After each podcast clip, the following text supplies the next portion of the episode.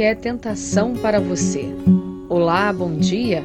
Que a paz de Jesus invada os nossos corações nesse instante. Sou Melissa dos Santos e começa agora mais um podcast Café com Espiritismo. Estamos na sétima parte do livro Pai Nosso, pelo Espírito Meimei, psicografia de Chico Xavier. Meimei nos ensina nesse livro o real significado de cada frase de Jesus na oração que ele mesmo nos ensinou. Nesta parte, estamos refletindo sobre não nos deixeis cair em tentação. Mas o que será que é tentação? No dicionário, a palavra tentação significa impulso para a prática de alguma coisa censurável ou não recomendável, desejo veemente ou violento. Fizemos questão de colocar aqui o real significado desta palavra, porque, assim como tantas outras, muitas vezes empregamos de maneira errada e o real significado passa a ficar distorcido. Tentação, na essência, não é algo bom. É algo difícil de controlar e que pode fazer mal ao outro ou a nós mesmos. Ao contrário do que muitos pensam, a tentação não começa de fora para dentro, ela é de dentro para fora. Uma pessoa ou algo pode até nos atentar, mas cair em tentação é algo que cabe ou não a nós mesmos. É uma ação nossa, uma escolha. Quando dizemos na oração do Pai Nosso, não nos deixeis cair em tentação, na verdade, estamos pedindo a Deus por autocontrole, pela capacidade de olhar para nós mesmos e de termos o autoconhecimento e força necessários para domar as nossas mais inclinações. E é justamente sobre isso que Meimei vai nos explicar hoje. O título da história que será contada hoje pela benfeitora é O Problema da Tentação. E Meimei diz assim: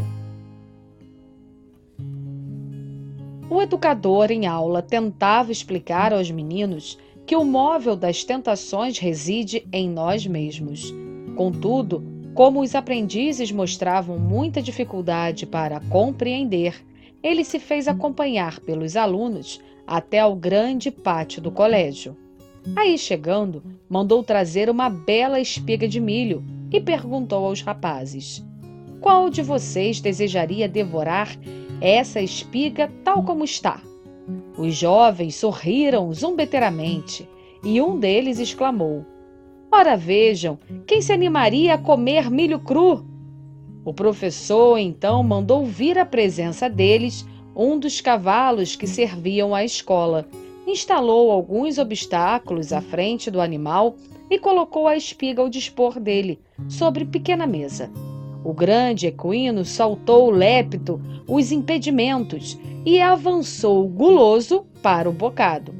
O professor, benevolente e amigo, esclareceu então bondosamente ante os alunos surpreendidos. A tentação nos procura segundo os sentimentos que trazemos no campo íntimo. Quando cedemos a alguma fascinação indigna, é que a nossa vontade permanece fraca diante dos nossos desejos inferiores. As forças que nos tentam correspondem aos nossos próprios impulsos. Não podemos imaginar ou querer aquilo que desconhecemos. Por esse motivo, necessitamos vigiar o cérebro e o coração, a fim de selecionarmos as sugestões que nos visitam o pensamento. E terminando, afirmou: as situações boas ou más, fora de nós, são igualmente aos propósitos bons ou maus que trazemos conosco. Interessante o exemplo que nos foi passado por Meimei. Por isso, Jesus nos aconselhou com todo o seu amor: vigiai e orai, para não entrardes em tentação. No livro Palavras de Vida Eterna, o Espírito Emmanuel tem um texto, psicografia de Chico Xavier, que também nos esclarece sobre esse assunto. Emmanuel fala da importância de vigiarmos a nós mesmos e de orarmos. Diz ele: Vigiar não quer dizer apenas guardar significa também precaver-se e cuidar. E quem diz cuidar afirma igualmente trabalhar e defender-se.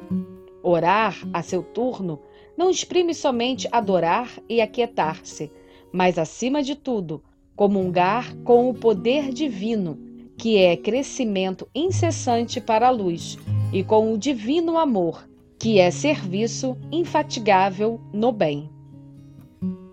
O benfeitor continua com, digamos assim, uma lista com algumas situações nas quais temos que vigiar nosso comportamento e orar para não cairmos em tentação. Diz ele: Tudo que repousa em excesso é relegado pela natureza à inutilidade. O tesouro escondido transforma-se em cadeia de usura a água estagnada cria larvas de insetos patogênicos. Não te admitas na atitude de vigilância e oração, fugindo à luta com que a terra te desafia. Inteligência parada e mãos paradas impõem paralisia ao coração, que da inércia cai na cegueira. E conclui o benfeitor: Vibra com a vida que és tua, sublime ao redor de ti e trabalha infatigavelmente, dilatando as fronteiras do bem, aprendendo e ajudando aos outros em teu próprio favor. Essa é a mais alta fórmula de vigiar e orar para não cairmos em tentação. Que assim possa ser. E até o próximo podcast Café com Espiritismo.